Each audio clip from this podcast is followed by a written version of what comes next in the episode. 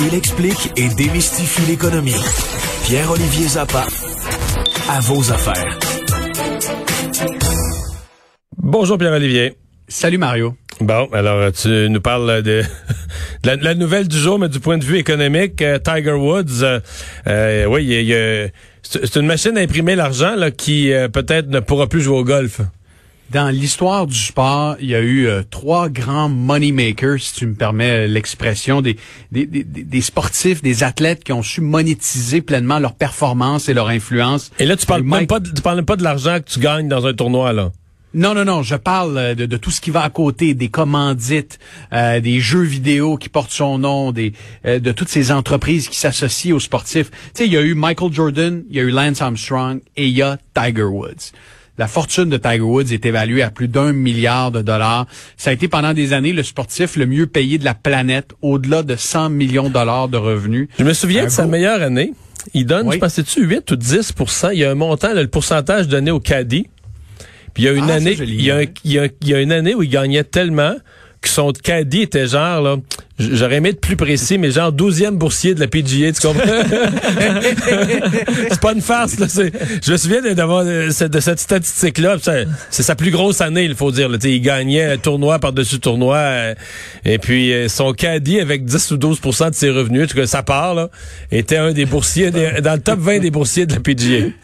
ça en dit long sur les, performances sportives de cet athlète-là, mais euh, à l'extérieur du, du, terrain de golf, on pense à, à l'association emblématique avec Nike, une association qui avait même survécu au, scandale sexuel euh, au début des années, au tournant des, années 2010. T'sais, Nike est toujours resté associé avec euh, Tiger Woods. Les revenus de Nike ce ont appelle Le scandale, ce qu'on appelle le scandale sexuel, c'est quand sa conjointe l'avait battu à coup de fer 7. Là. non, c'est plutôt quand sa conjointe, je pense, avait découvert euh, qu'il avait plusieurs maîtresses. Ouais, Elle avait battu la voiture. Ouais. Oui, elle avait. C'était ça un fer 7? On se souvient-tu du bâton qu'elle avait employé? C'est un fer 7, Mario? Je sais pas. Plus.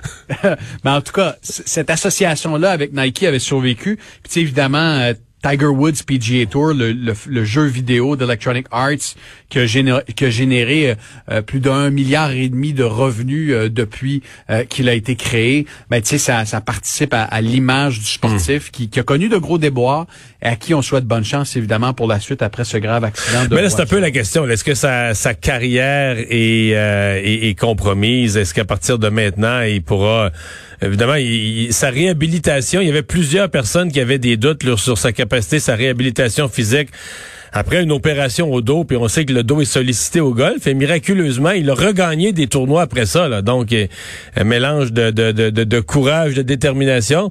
Euh, en même temps, on, il s'est retrouvé, il s'est retrouvé endormi au volant à un certain point parce qu'il prenait trop de médicaments contre la douleur. Là avec de l'alcool. Des euh, antidouleurs très forts. Puis là, lorsqu'on regarde là, sur les images, euh, la voiture qui a été impliquée dans la collision, euh, il est permis d'avoir des, des, des, craintes là, sur son état de, euh, de santé. En même temps, on a souvent dit que Tiger Woods ne reviendrait pas, qu'il ne se relèverait pas, que ce soit scandale sexuel ou que ce soit accident, consommation de médicaments.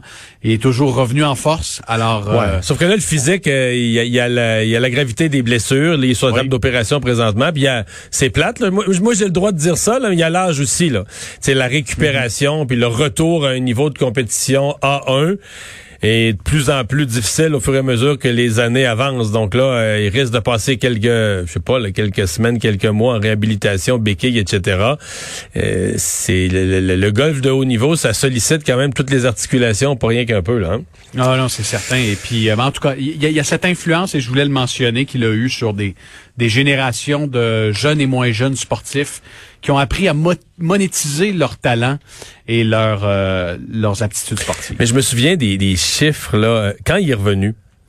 Et mhm. qui gagnait pas avant qu'il regagne des tournois. Donc quand il était dans le fond là, de retour, mais ça marchait pas. Ça marchait pas point de vue golf. Mais je me souviens d'avoir entendu une discussion aux États-Unis entre les réseaux des, des, à propos des réseaux de TV puis qui disait ben un tournoi où Tiger participe, même s'il n'y a pas de chance de gagner, où il est plus vraiment dans le top 5, là, à la fin du tournoi, il est pas les, codes d'écoute, c'était genre du 2 pour 1 puis du 3 ou du 3 pour 1. Ça avait, ça avait aucune correspondance avec ou sans Tiger. Donc, sa présence pour la télé, pour les codes d'écoute, sa présence était d'une importance capitale au point où ça en était quasiment un malaise pour les diffuseurs de dire, ouais, mais là, en vertu de quoi, le gars qui est, qui est 32e dans le tournoi, tu lui donnes plus d'importance que celui qui est, qui, est huitième au classement de la journée, là. Mais c'est lui que le mmh. public voulait voir sais, ses performances ont même eu une influence sur les, les marchés boursiers. Là. Ah oui? Je me souviens en 2019 quand il avait gagné le, euh, le Master, euh, je me souviens l'action de Callaway, entre autres, avait bondi de façon spectaculaire. Euh, même chose pour les autres commanditaires. Donc, lorsque Tiger va bien, euh, il a une influence qui dépasse largement le monde du sport.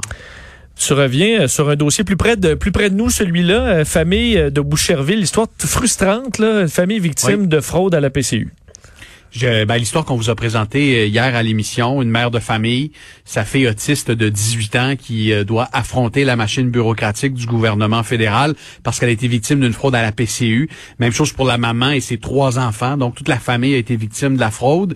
Euh, je vous rappelle que la maman a dû prendre un mois de congé, 40 heures semaine pendant quatre semaines pour régler son problème qui n'était toujours pas réglé jusqu'à ce matin parce qu'à la suite de la diffusion de notre reportage puis de l'intervention à Cube Radio hier, ben, l'agence du revenu l'a contacté à la première heure ce matin. C'est pathétique. Pour lui, pour lui offrir des services. Et ce qui est encore plus pathétique, Mario, c'est que l'agent qui lui a offert ses services ce matin pour régler son problème à, la suite de notre intervention, au bout d'une heure au téléphone, les systèmes informatiques de l'agence ont planté.